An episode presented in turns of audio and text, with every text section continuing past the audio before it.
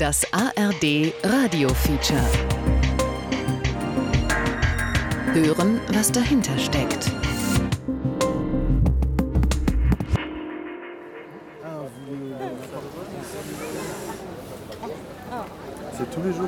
Hier sind jeden Tag so viele Leute? Wie oft warst du schon da? Vier oder fünf Mal. Alle seit 7 Uhr morgens? Warten die den ganzen Tag? Manche warten hier bis mittags. Bis zwei oder drei Uhr. Ich glaube, es gibt nur fünf Schalter. Wenn ich mich nicht irre, sind es fünf. Die europäische Flagge weht über der Präfektur von Mamoudzou, Hauptstadt der Insel Mayotte. Munira Ahmed, eine zurückhaltende 41-Jährige, drückt sich durch eine Menschenmenge vor dem Gebäude. Ein paar Dutzend Männer und hunderte Frauen, gekleidet in bunten Salovars, den traditionellen Gewändern der Region, warten hier. Du kommst also heute mit einem gültigen Papier hier raus, ja? Ja, wenn ich am Schalter nicht auf eine miese Person treffe. Mit Gottes Hilfe komme ich mit einer gültigen Bescheinigung zurück. Munira ist hier, um einen Asylantrag zu stellen. So wie hunderte weitere Menschen, jeden Tag seit Jahren. Die Präfektur von Mayotte ist ein Außenposten der französischen und damit europäischen Verwaltung, mitten im Indischen Ozean, auf einer kleinen tropischen Insel zwischen Mosambik und Madagaskar. Was genau ist das? Kannst du mir das zeigen?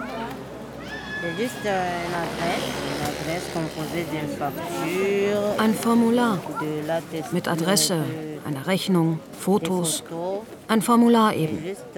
Und ich habe schon meinen Namen und meine Familienmitglieder eingetragen. Es ist nur ein Termin, ein Formular, das aber über Moniras weiteres Leben entscheiden wird. Vor einer Woche wurde sie zur Präfektur zitiert. Zwei Asylanträge hatte sie zuvor bereits gestellt. Beide wurden abgelehnt. Doch Munira hat keine Wahl, sagt sie. Zu Hause auf den Komoren, keine 70 Kilometer von hier entfernt, würde die Journalistin wohl eingesperrt und wahrscheinlich hingerichtet. Die äußerste Außengrenze. Doku über die EU-Flüchtlingspolitik im Indischen Ozean. Von Fabian Fedal.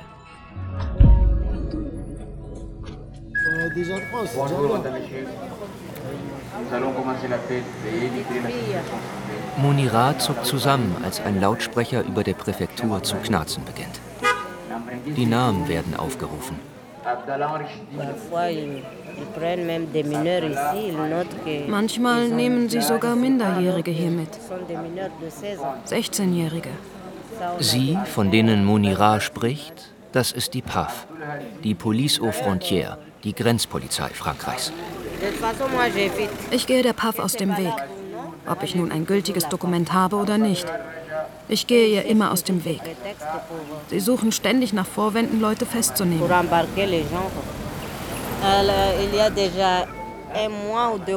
Vor einem Monat oder zwei haben die hier alles eingesammelt. Menschen, die in der Schlange für ihre Erstanträge anstehen. Das hier ist kein sicherer Ort.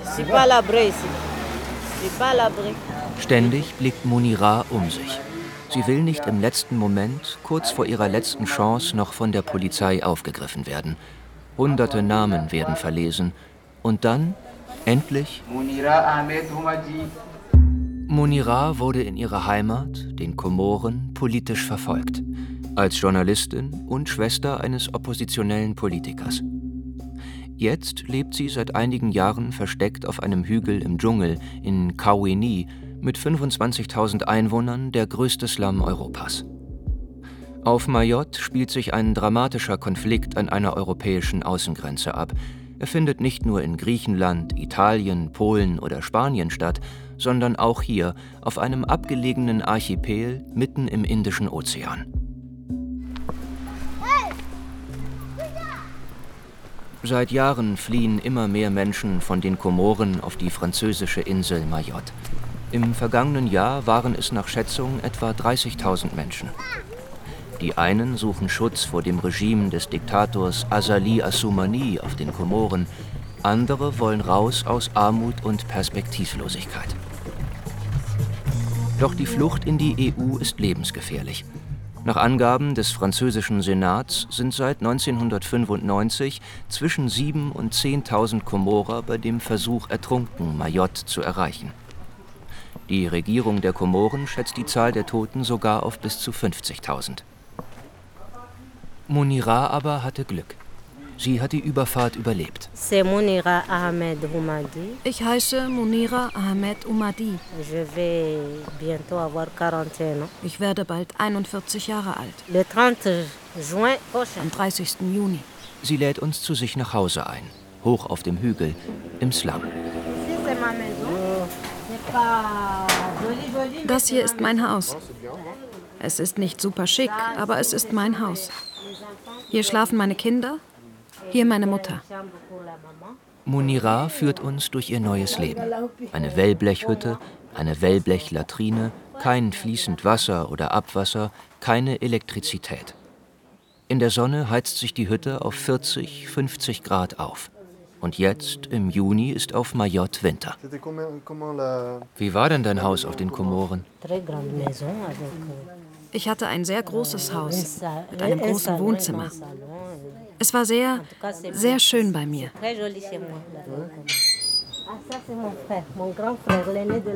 Dort ist mein Bruder. Mein großer Bruder Ahmed Samir.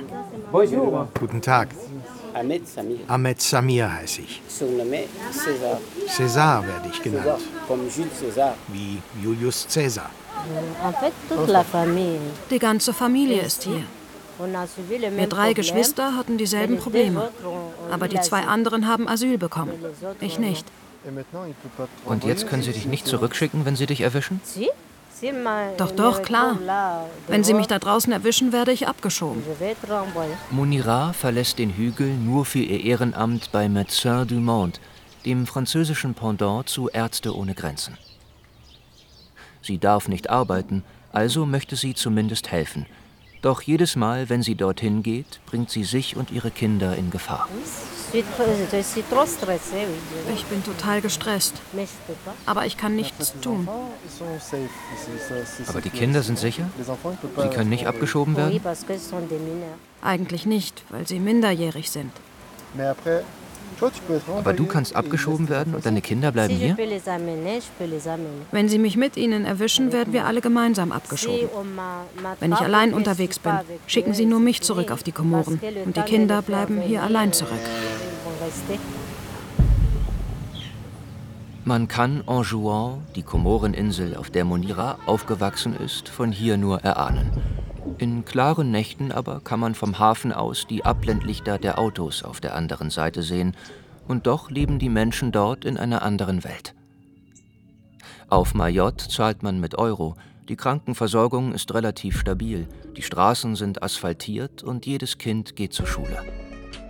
Auf den Komoren gibt es regelmäßig Staatsstreiche und der derzeitige Diktator Azali Assoumani könnte der bisher schlimmste sein.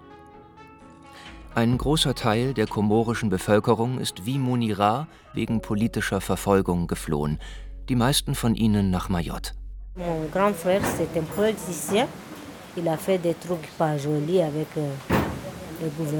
mein großer Bruder César war Politiker. Er hat Dinge gemacht, die der Regierung nicht gefallen haben. Er wurde verprügelt. Immer wieder. Wir dachten sogar zwischendurch, er sei tot.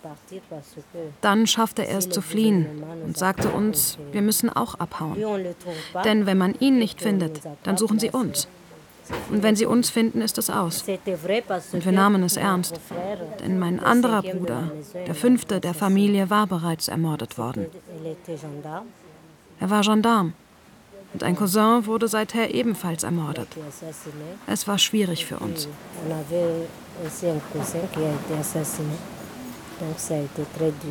Munira selbst war Journalistin für Radio und Print. Sie schrieb anfangs eher unverfängliche Lokalgeschichten. Doch als sie einmal über Pfusch und Korruption am Bau schrieb, wurde die Regierung auch auf sie aufmerksam. Die Schwester eines Oppositionellen und Journalistin noch dazu.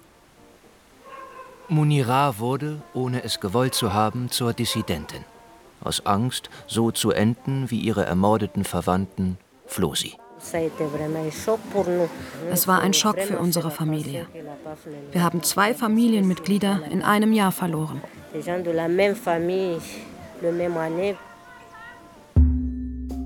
Wer von den Komoren fliehen will, hat nahezu immer dasselbe Ziel: Mayotte. Die Menschen auf beiden Seiten sprechen dieselbe Sprache, es ist dieselbe Ethnie, dieselbe Religion, dieselben Traditionen, dieselbe Kleidung. Fast jede Familie hat Verwandte auf einer der anderen Inseln. Es war Frankreich, der Kolonialherr, der das Volk auseinanderriss. Mayotte und die Komoreninseln Grande Comore, Moélie und Anjouan gehören zum selben Archipel. Alle vier waren seit dem 19. Jahrhundert französische Kolonie. Die Kolonialverwaltung richtete sich auf Mayotte ein. Es entstand eine Militärbasis und eine der wichtigsten Abhörstationen des französischen Geheimdienstes, La Grande Oreille. 1974 verlangten die Komorer ihre Unabhängigkeit.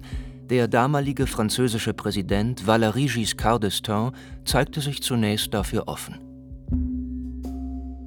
Les Comores sont une unité, ont toujours été une unité. Il est naturel que leur sort soit un sort commun. Die Komoren sind eine Einheit, waren immer eine Einheit. Und es ist natürlich, dass ihr Schicksal dergestalt ist, dass wir bei einer Unabhängigkeit eines Territoriums nicht zulassen, die Einheit, die das Archipel der Komoren darstellt, zu brechen. Doch es kam anders. Die Bürger Mayottes protestierten. Unter Frankreich fühle man sich sicherer als unter der Herrschaft der größeren Komoreninseln, hieß es. Frankreich lenkte ein, Mayotte blieb französisch, während die Komoren protestierten, bis heute. Auch für die Vereinten Nationen gehört Mayotte heute völkerrechtlich zur Republik der Komoren. Nach der Unabhängigkeit 1974 konnten Komorer visafrei nach Mayotte reisen. Familien besuchten sich regelmäßig, mehrere Fährschiffe und Flüge verbanden die Inseln. Doch im März 1995 wurden die Regeln verschärft. Komorer brauchten von nun an ein Visum für Mayotte. Die Voraussetzungen waren für die meisten nicht zu erfüllen. Mayotte schottete sich ab. Doch die Verbindungen zwischen den Inseln blieben von nun an aber illegal und gefährlich. Wie kann ich mir deine Überfahrt im Kwassa vorstellen? Es war sehr, sehr hart. Sehr hart. Munira musste die Überfahrt nach Mayotte also mit einem Kwassa Kwassa machen, einem Nussschalenboot, quer durch die Straße von Mosambik, auf hoher See, mit unvorhersehbaren Strömungen und Wetterumschwüngen. Sie nahm nur ihren zweijährigen Sohn mit, die anderen ließ sie zurück. Damit nicht alle gleichzeitig sterben, sollte das Boot kentern.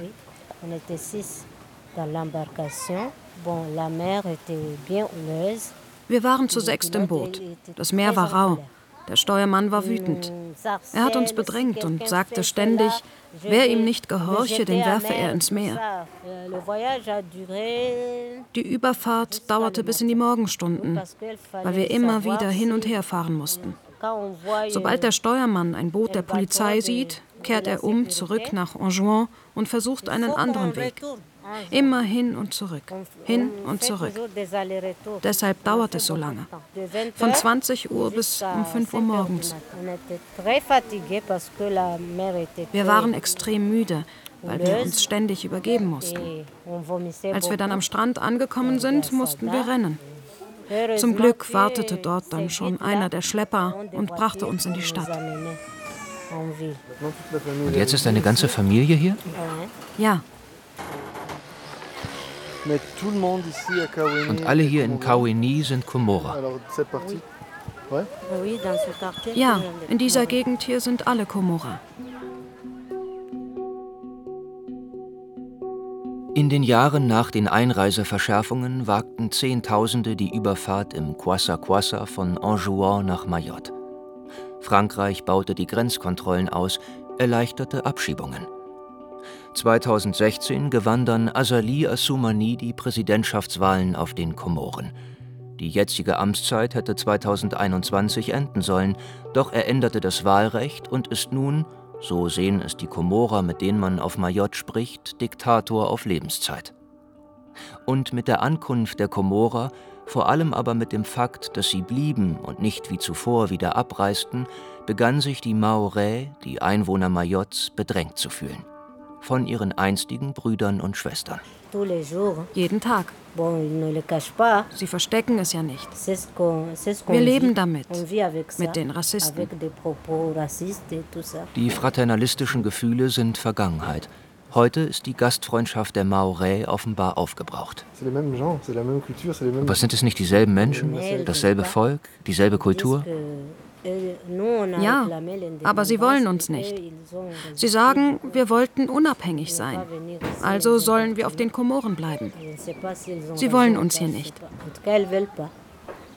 Viele Maorais haben über die vergangenen Jahrzehnte ihre eigene französische Identität erschaffen. Die Maorais sind heute patriotischer als die Franzosen in Europa. Die französische Flagge weht von Balkonen, auffällig viele Menschen tragen Frankreich-Shirts. Am Hafen von Mamoudzou wurde ein Schild aufgestellt. In blau-weiß-rot steht darauf: Mayotte ist französisch und wird es immer bleiben. Sie tun alles, um Kontakt mit uns zu vermeiden, als wären wir Schmutz.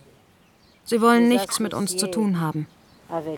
Munira sowie die tausenden anderen Komorer in Kawini versteckt sich also nicht nur vor der Polizei, sondern auch vor den eigenen Brüdern und Schwestern, wie die Komorer die Maorais sehen, aber nicht umgekehrt. Ich spreche außerhalb des Viertels nur Französisch. So weiß keiner, woher ich bin. Außer wenn ich mit meinem Pass herumlaufe. Nur der unterscheidet uns. In den letzten Jahren ist aus Ablehnung offener Hass geworden. Maurais sprechen heute davon, überrannt zu werden. Auf der Insel, auf der über 90 Prozent schwarze Menschen leben, wurde zu 60 Prozent die Rechtsextremistin Marine Le Pen gewählt. Sie machen die Komorer für Gewalt verantwortlich, Kriminalität, für die überfüllten Straßen, das überlastete Wassernetz. Auf Mayotte wüten mittlerweile Komorerfeindliche Bürgerwehren, die Slums stürmen und die provisorischen Hütten der Migranten einreißen teilweise mit Hilfe oder aktivem Wegsehen der Police aux Frontières. Und sie machen auch nicht Halt vor Gewalt gegen Menschen, die versuchen, den Geflüchteten oder illegalen Einwanderern, wie auch immer man sie definieren will, zu helfen.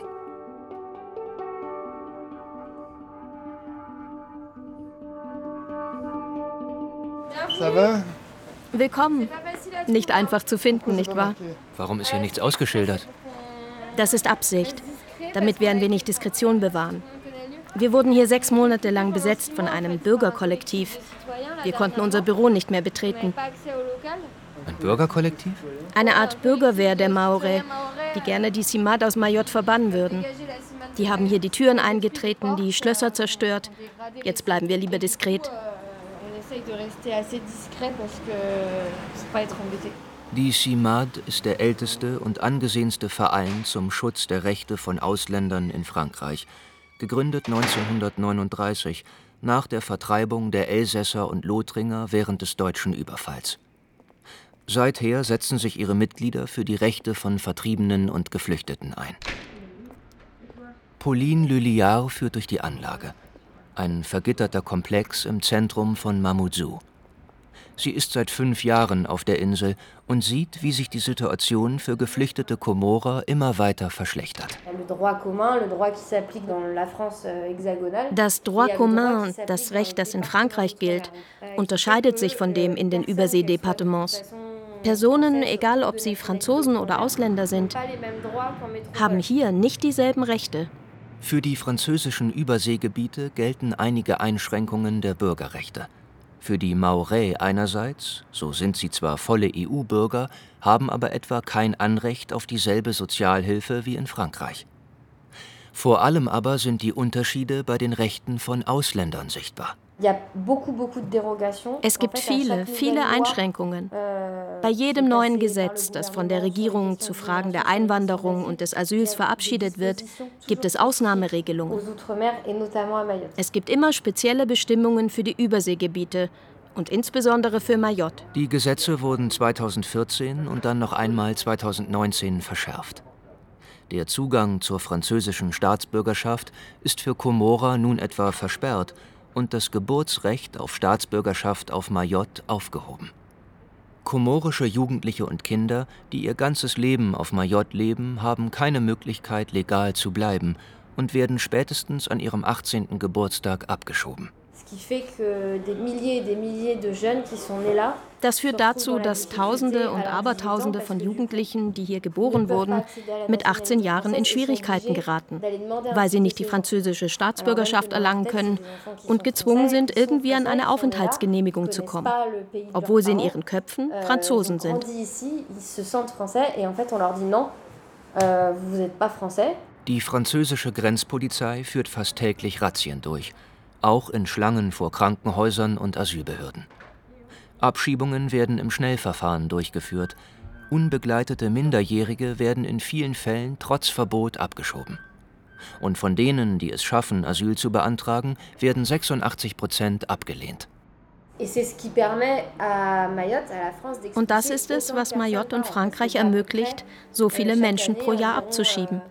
Denn aus Mayotte werden jedes Jahr ungefähr zwischen 23 und 26.000 Menschen abgeschoben. Das ist mehr als die Hälfte der Abschiebungen, die in ganz Frankreich durchgeführt werden. Doch selbst die Einschränkungen der Bürgerrechte reichten der französischen Regierung offenbar nicht aus. Also begannen die Präfektur und die Gendarmerie das Recht zu dehnen weil sie in Mayotte sehr schnell, innerhalb von durchschnittlich 17 Stunden abgeschoben werden.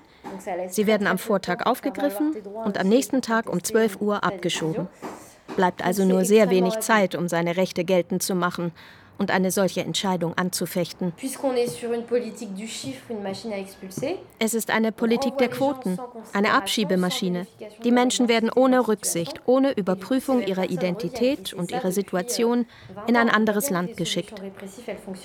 Schwere Vorwürfe, die aber auch von Médecins du Monde erhoben werden. Hundertfach hören die lokalen Direktorinnen Fleur Messonnier und Célia Mougel die Geschichten der Betroffenen. Euh, Minderjährige werden regelmäßig willkürlich für volljährig erklärt, damit man sie abschieben kann.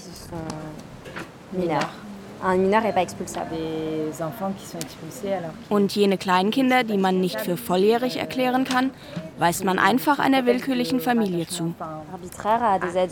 Irgendwelche Erwachsene, die keinerlei familiäre Verbindung zu den Kindern haben.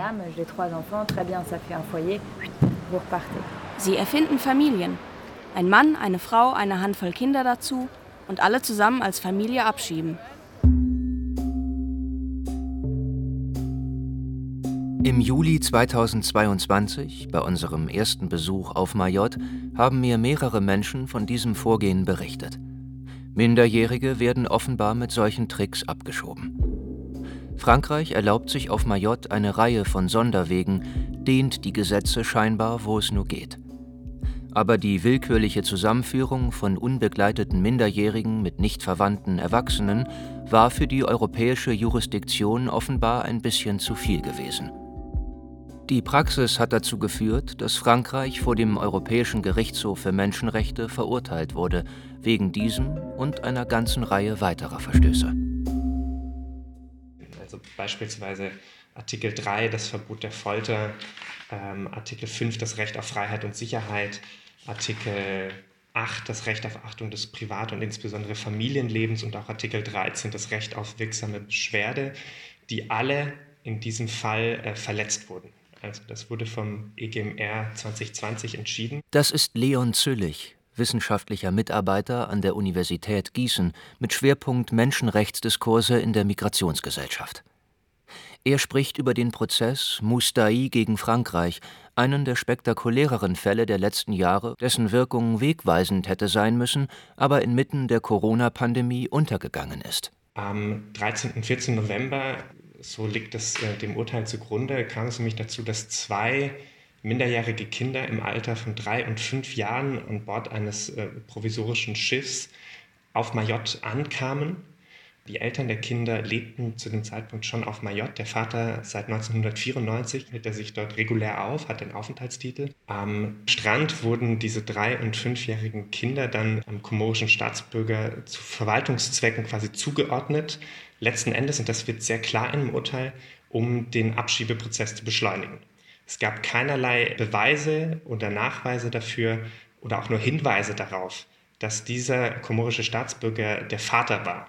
Die Kinder durften also eigentlich nicht abgeschoben werden, weil sie minderjährig sind und zweitens, weil sie eine Aufenthaltsberechtigung hatten. Der EGMR sieht aber ganz klar die rote Linie bei den Praktiken, wie sie hier dargestellt wurden, beispielsweise der Inhaftierung von minderjährigen Kindern, die willkürliche Zuordnung zu fremden Menschen und eben hier dem, dem Verbot der Kollektivausweisung ohne Prüfung von Schutzansprüchen. Auch der EGMR nennt das wortwörtlich unmenschliche Umgangsweisen. Und äh, ich denke, dass es, äh, ja, also Folter von Kleinkindern ist indiskutabel. Und äh, deswegen ist diese, das, denke ich, ein ganz starker Fall, äh, von denen es in dieser Ausprägung eigentlich nur wenige gibt. Frankreich wurde also 2020 nachgewiesen, gegen die Europäische Menschenrechtskonvention verstoßen zu haben, ein Urteil, das jedoch ohne Konsequenzen blieb. Auf den Straßen von Mayotte hat sich die Situation seither nur noch verschlechtert.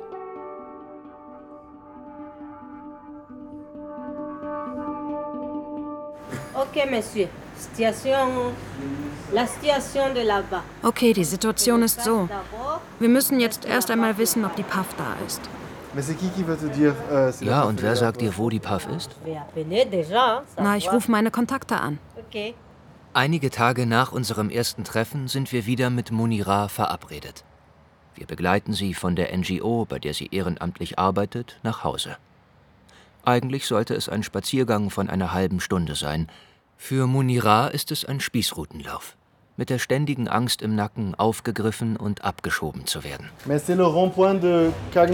Ist es der Kreisverkehr von Cagna Maure? Ja, die sind im Auto. Die machen die Runde. Munira telefoniert die Späher ab, die quer über die Insel verteilt sind und checken, wo sich die PAF gerade befindet. Ich habe Freunde, die gut vernetzt sind hier. Wenn ich sie anrufe, sagen sie mir Bescheid. Munira bereitet ihre Tasche für den Heimweg vor, als Hassan auf uns zukommt, ein anderer Freiwilliger bei Médecins du Monde. Er ist ebenfalls Komorer ohne Aufenthaltsgenehmigung. Bonjour, je m'appelle Hassan. Euh, Hallo, mein Name ist Hassan. Ich bin 35 Jahre alt und ich bin aus Grand Comore. Ich war ein staatlich geprüfter Krankenpfleger. Derzeit befinde ich mich aus gesundheitlichen Gründen in Mayotte. Ich und meine Mutter. Er möchte mit uns laufen, denn mit Mzungu unterwegs zu sein, mit Weißen, heißt sicherer unterwegs zu sein. Die PAF hat Angst vor den Weißen. Für uns Schwarze ist es schwierig. Für euch Weiße kein Problem. Sie haben Angst, weil ihr erzählen könntet, was hier wirklich passiert. Nachdem Munira von den Spähern das Okay bekommt, laufen wir los. Vorsichtig und mit schnellen Schritten in eine Seitenstraße in Richtung Hügel von Kawini. Hier ist es gefährlich. Wir haben hier keine Möglichkeit zu fliehen. Auf allen Seiten Wände und Häuser. Ich habe Angst an diesen Orten. Wenn nun die Polizei auftaucht, wäre es vorbei. Sie würde abgeschoben werden, in weniger als einem Tag, bevor sie einen Anwalt nehmen kann, bevor sie einem Richter erklären kann, dass sie fürchtet, in Anjouan hingerichtet zu werden, bevor sie ihren Kindern Bescheid geben kann. Diese Gedanken belasten Munira jeden Tag ihres Lebens. Seit fünf Jahren. Sowohl die Mitarbeiterinnen von Médecins du Monde und La Cimade sowie Dutzende Komorer, mit denen wir gesprochen haben, und auch lokale Journalisten, die auf Mayotte leben, wiederholen immer wieder diesen Eindruck. Auf Mayotte regiert nicht das Recht, sondern die französische Grenzpolizei. Ist das nur eine Redewendung Oder bewegt sich die PAF hier wirklich außerhalb des geltenden Rechts? Der französische Menschenrechtsrat, eine staatliche Behörde, die dem Premierminister zugeordnet ist, hat das bereits 2017 überprüft und schrieb In Mayotte begünstigt eine Ausnahmeregelung die Abschiebung und den Freiheitsentzug von Ausländern, die sich illegal in der EU aufhalten, unter Missachtung der grundlegendsten Rechte. Der französische Menschenrechtsrat stellt fest, dass diese Regelung auf erweiterten Befugnissen der Polizei und der Verwaltung zum Nachteil der Richter beruht. Angesichts dieser Situation ist es für den Menschenrechtsrat wichtig, den exorbitanten Kontrollbefugnissen ein Ende zu setzen. Auf Mayotte wird offenbar systematisch und kontinuierlich Recht gebrochen, und keiner tut etwas dagegen. Gerichtsurteile hin oder her. Das werde vor allem beim Umgang mit Geflüchteten deutlich, sagt Jürgen Bast, Professor für Europarecht und Völkerrecht an der Universität Gießen. Und dann haben wir offenbar Praktiken, die menschenrechtswidrig sind, weil Menschen, insbesondere Minderjährige, hier nicht als Rechtssubjekte anerkannt werden, sondern zu Adressat pauschaler Abschiebemaßnahmen. Also dieser Teil des französischen Rechts, der für eine bestimmte systematische Praxis sorgt, ist rechtswidrig. Er verstößt sowohl gegen das europäische Flüchtlingsrecht, die entsprechende Gesetzgebung der Europäischen Union, als auch gegen die menschenrechtlichen Vorgaben der Europäischen Menschenrechtskonvention. Doch für Professor Bast sind das keine außer Kontrolle geratenen Polizeieinheiten, sondern er vermutet dahinter eine gezielte politische Strategie der französischen Regierung. Vorsätzlicher Rechtsbruch als Abschreckungsmaßnahme quasi. Es geht im Kern darum, durch eine bestimmte harsche, feindliche Umgehensweise mit als illegalen Einwanderern betrachtete Personen ein Signal zu setzen, dass diese Form von Migration nicht erwünscht ist, um andere von den gleichen Einwanderungswegen abzuhalten. Und das geschieht eben offenbar zum Teil unter bewusster Hinnahme von Rechtsverstößen. Also nicht bis an die Grenze, aber noch innerhalb des geltenden Rechts, sondern wie in diesem Fall eindeutig festgestellt wurde, über die Grenze des rechtlich Zulässigen hinaus. Im Februar 2023 habe ich versucht, über das europäische und das französische Informationsfreiheitsgesetz Anfragen an die Präfektur von Mayotte zu stellen, um zu erfahren, wie sie zu diesen Vorwürfen der Menschenrechtsverstöße stehen. Nach vier Wochen ohne Antwort habe ich eine Beschwerde eingelegt und eine weitere Anfrage gestellt. Auch die Hilfe des französischen Pendant zu Frag den Staat, Ma Da Da, konnte nicht weiterhelfen. Die Anfragen wurden ignoriert, Presseanfragen ebenso.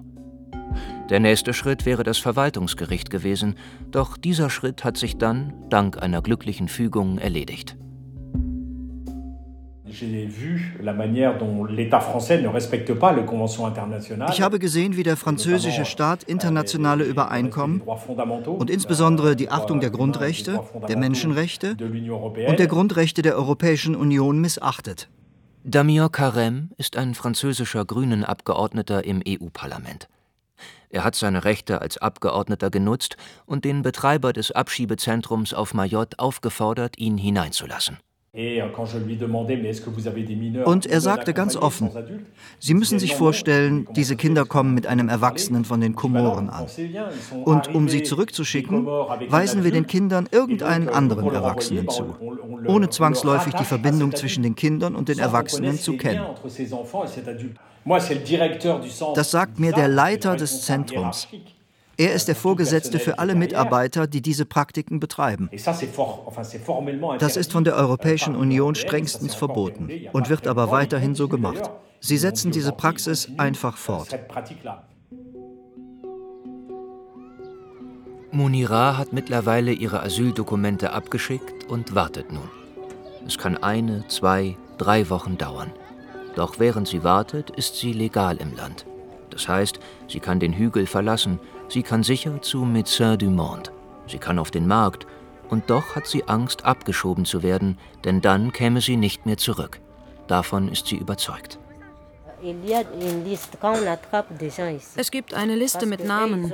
Das Abschiebezentrum arbeitet mit den Polizisten auf den Komoren zusammen. Dort weiß man, wer mit welchem Schiff kommt, welche abgeschobenen Personen. Sie holen die Leute ab, noch bevor das Schiff anlegt, und bringen sie direkt nach Moroni, in das große Gefängnis dort.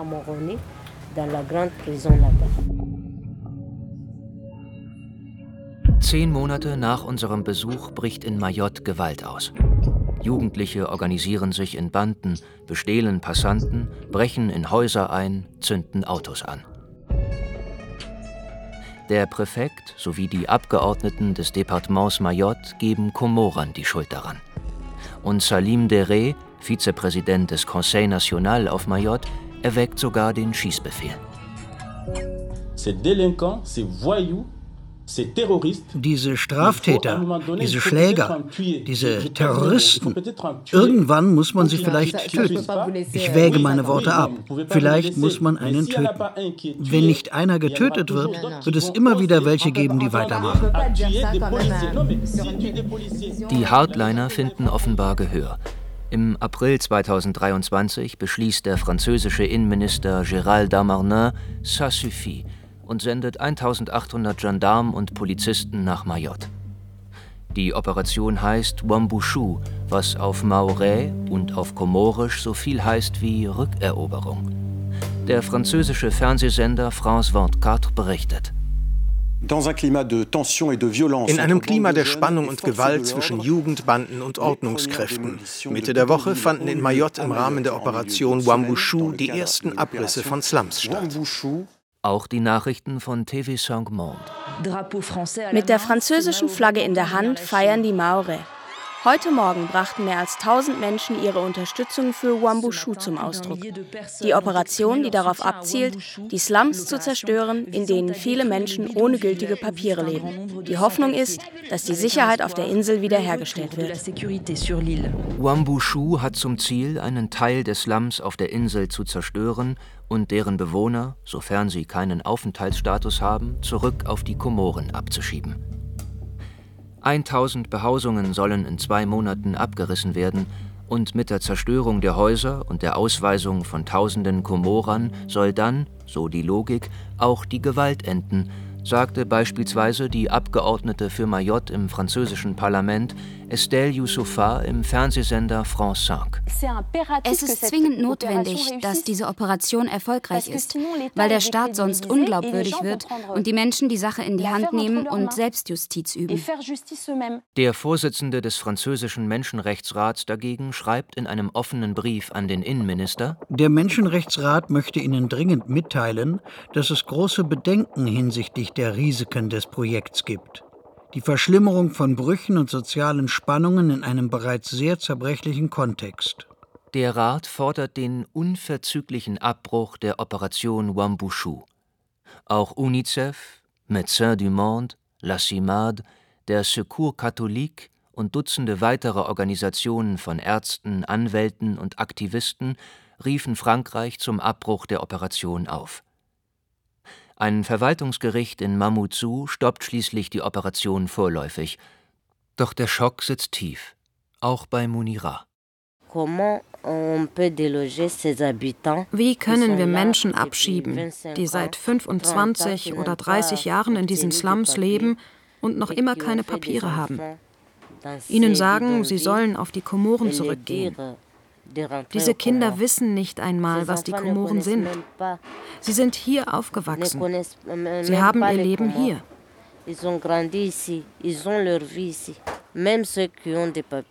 Selbst bei denjenigen, die Papiere haben und in diesen Slums leben, werden die Hütten eingerissen. Es wird auch kein Angebot für eine Umsiedlung gemacht. Und dann hat Munira doch noch eine positive Nachricht für uns. Als ihr abgereist seid, hatte ich ja gerade meine Papiere eingereicht. Kurz darauf wurde ich dann wieder von der Asylbehörde abgelehnt. Natürlich habe ich Berufung eingelegt. Und dank eines hervorragenden Anwalts, der extra für mich aus La Réunion angereist ist, habe ich den Flüchtlingsstatus erhalten. Euh,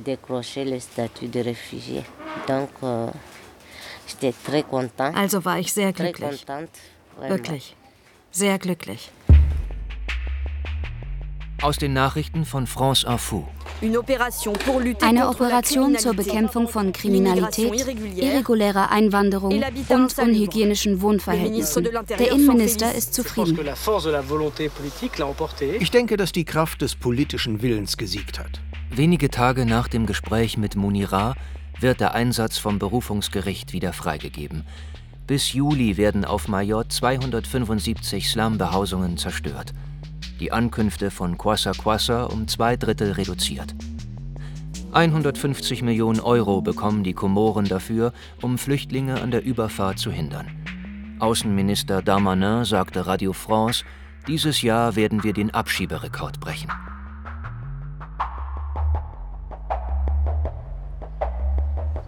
Im September 2023 reise ich noch einmal nach Mayotte.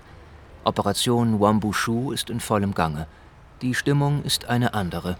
Überall ist die Gendarmerie. Und keiner will über Wambushu sprechen. Ich bekomme auch diesmal keine Antwort von der Präfektur und der Polizei. Die ausländerrechte NGO La Cimade hat nach dem Druck der Bürgerwehren ihr Büro ganz geschlossen. Per E-Mail bekomme ich nach Monaten der Nachfrage die Antwort, dass man keine Zeit habe für einen Austausch mit Journalisten. Auch bei Médecins du Monde wolle man grundsätzlich erst einmal nicht kommunizieren. Wie ich später herausfinde, sind etliche der Freiwilligen der Organisationen abgeschoben worden.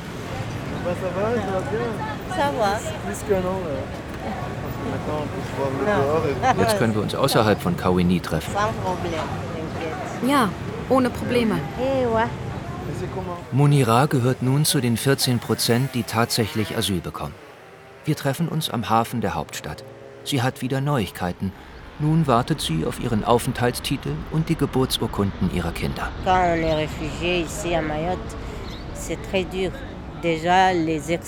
Als Flüchtling in Mayotte ist es sehr schwer. Es kann ein Jahr dauern, bis wir die Geburtsurkunden erhalten. Und ohne die kann ich keinen Aufenthalt bekommen. Und auch nicht alles, was damit zusammenhängt. Den Titel, die Sozialversicherung, ein Konto eröffnen. Das ist sehr, sehr schwierig. Nach fünf Jahren in Angst bereitet sich Munira auf mindestens zwei Jahre in Wartestellung vor. Denn von hier wegbewegen darf sie sich als Geflüchtete nicht. Die Idee ist zu bleiben, etwas aufzubauen. Mein primäres Ziel ist es, hier zu bleiben und der Entwicklung zu dienen. Nicht zu fliehen wie von den Komoren. Ich möchte zum Fortschritt von Mayotte beitragen. Während meiner zweiten Reise nach Mayotte bekomme ich nach vielen Monaten des Wartens endlich eine Interviewzusage.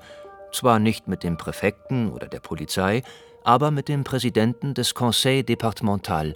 Bedingung: keine Fragen zur Operation Wambushu.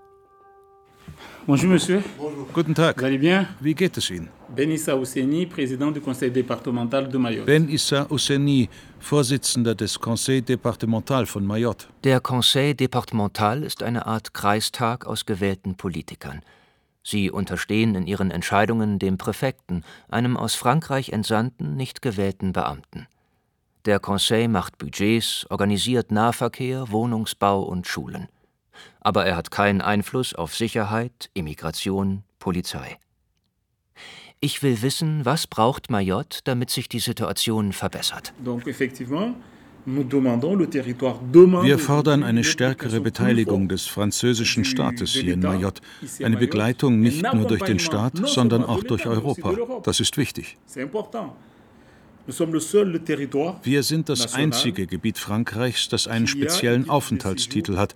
Das heißt, der Aufenthaltstitel, der auf Mayotte gewährt wird, gilt nur für Mayotte. Selbst wer Bleiberecht hat, darf nicht ausreisen. Würde man ihnen wirklich den nationalen Aufenthaltstitel geben, würden sie woanders hingehen. Und das ist eine der Lösungen.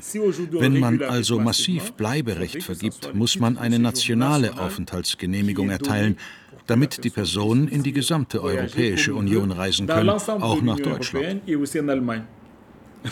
Mayotte ist eine Art Flaschenhals. Und der Korken ist drauf. Zehntausende kommen jedes Jahr und keiner darf in Richtung Europa. Wer ist gegen den nationalen Aufenthaltstitel? Es ist der französische Staat, weil er der Meinung ist, dass, wenn wir das tun, nur Öl ins Feuer gießen. Ouseni gibt der französischen Regierung die Schuld. Aber was ist mit den massiven Menschenrechtsverletzungen auf Mayotte, mit den willkürlichen Abschiebungen von Kindern etwa? Ouseni antwortet mit einer Gegenfrage. Welches Gebiet in Europa würde es ertragen, wenn 50 Prozent seiner Bevölkerung Ausländer wären? 50 Prozent. Keine, keine einzige. Ich möchte, dass Europa mit der Heuchelei aufhört zu sagen, dass wir die Menschenrechte nicht respektieren. Sie kennen die Realität auf Mayotte nicht. Die Regeln müssen sich von Zeit zu Zeit auch an die Realitäten der Gebiete anpassen. Die Regeln der Realität anpassen. Das bedeutet für Husseini offenbar, dass die bisherigen Rechtsbrüche einfach toleriert oder fundamentale Rechte abgeschafft werden sollen. Auf der anderen Seite zeigt er sich offen, beispielsweise den knapp 10.000 geflüchteten Jugendlichen auf Mayotte Schutz zu gewähren, wenn Europa sich solidarisch zeigt. Was, wenn wir 2000 von 2200 Jugendlichen nach Deutschland schicken? Wenn Deutschland sagen würde, wir nehmen 500. Wir würden sofort die Tickets bezahlen und sie dorthin schicken. Das wäre auch eine Lösung, statt sie auf die Komoren abzuschieben. Deutschland nimmt einen Teil und die Niederlande einen Teil, Italien einen anderen. Wir bezahlen die Tickets für alle 10.000. 2022 habe ich in Brüssel dieses Problem vorgetragen. Ich habe Europa um Hilfe gebeten, dass man für uns eine Lösung findet. Ich habe um nationale Solidarität und europäische Solidarität in diesen Fragen gebeten. Warum kommt keiner und hilft? Die französische Regierung habe die Situation auf Mayotte selbst mit herangezüchtet, durch Repression, Unterfinanzierung und Vernachlässigung, bekräftigt auch der EU-Parlamentarier Damien Carême.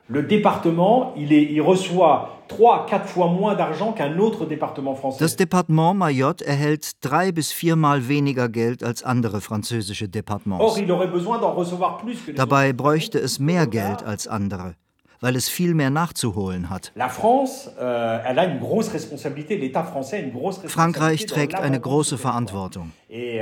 Entweder man beschließt, dieses Gebiet zu behalten und muss es mit den Mitteln ausstatten, um den Rückstand aufzuholen und die Unsicherheit, die Armut und die Unterversorgung mit öffentlichen Dienstleistungen wirksam bekämpfen, oder man gibt es den Komoren zurück.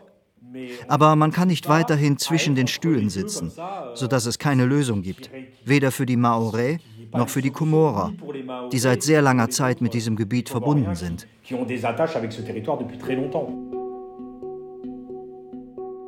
Kurz vor meiner Abreise treffe ich zufällig vor dem Krankenhaus von Mamoudzou Hassan. Er wartet auf seine Mutter, die wegen ihrer Diabetes behandelt wird. Hassan dreht sich mit dem Rücken zur Straße. Polizeiautos fahren vorbei. Er hatte mal eine zeitlich befristete Aufenthaltserlaubnis als Pfleger bekommen, wegen seiner Mutter. Aber die ist abgelaufen.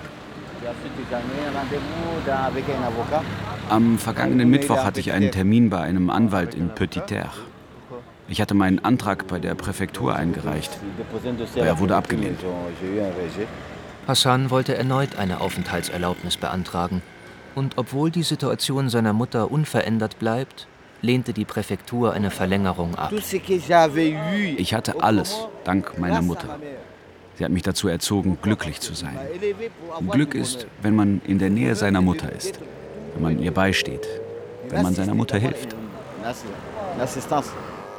Hassan ist jemand, der zur Gesellschaft beiträgt.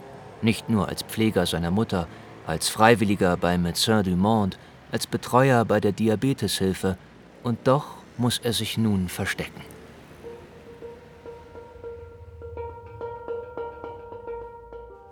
Nach mehreren Monaten Recherche und zwei Reisen nach Mayotte wird mir klar, dass Frankreich eine Art Glocke über die Insel gelegt hat, eine Isolation, einzigartig in der Europäischen Union. Nationales Recht wurde per Gesetz eingeschränkt, EU-Recht ignoriert und fundamentale Menschenrechte ausgeblendet. Und auf der anderen Seite stehen die Maorais, Bewohner des ärmsten Departements Frankreichs, Franzosen zweiter Klasse, mit Einschränkungen in Sozialhilfe, Mindestlohn und einer Sondermehrwertsteuer, die das Leben in Mamoudzou teurer macht als in Paris. Die Komora werden von ihren Brüdern und Schwestern auf Mayotte an den Rand gedrückt, so wie die Maorais von ihrem früheren Kolonialherrn noch immer nicht auf Augenhöhe behandelt werden. Das US-Außenministerium erkennt auf Mayotte Serious Violations of Fundamental Rights – also sehr ernste Menschenrechtsverletzungen. Die deutsche Bundesregierung sagt lapidar, dass man mit Frankreich zu migrationspolitischen Fragen in Kontakt stehe. Die EU-Kommission und der französische Menschenrechtsrat äußern ernste Sorgen um den Zustand der Menschenrechte auf Mayotte. Es bleibt also bei wortreicher Kritik, ohne ernsthafte Konsequenzen. Was tun, wenn ein Staat sich nicht an die eigenen Gerichte hält? Was tun, wenn Straftaten vom Staat und seinen Vertretern selbst begangen werden?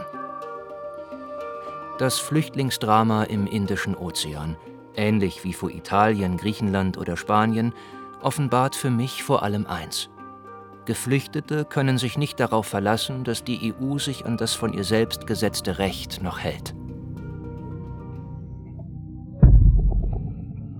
Die äußerste Außengrenze. Doku über die EU-Flüchtlingspolitik im Indischen Ozean von Fabian Federl. Es sprachen Timo Weißschnur, Lisa Biel, David Formweg, Anina Euling, Daniel Berger, Volker Niederfahrenhorst, Axel Gottschig, Sigrid Burgholder, Katharina Hannappel und Thomas Balu Martin. Technische Realisation Rike Wiebelitz und Sebastian Nohl. Regieassistenz Hanna Mämeke. Regie Philipp Brühl. Redaktion Nikolaus Steiner. Die Recherche wurde unterstützt von IJ4EU, Investigative Journalism for Europe. Eine Produktion des Westdeutschen Rundfunks für das ARD Radio Feature 2023.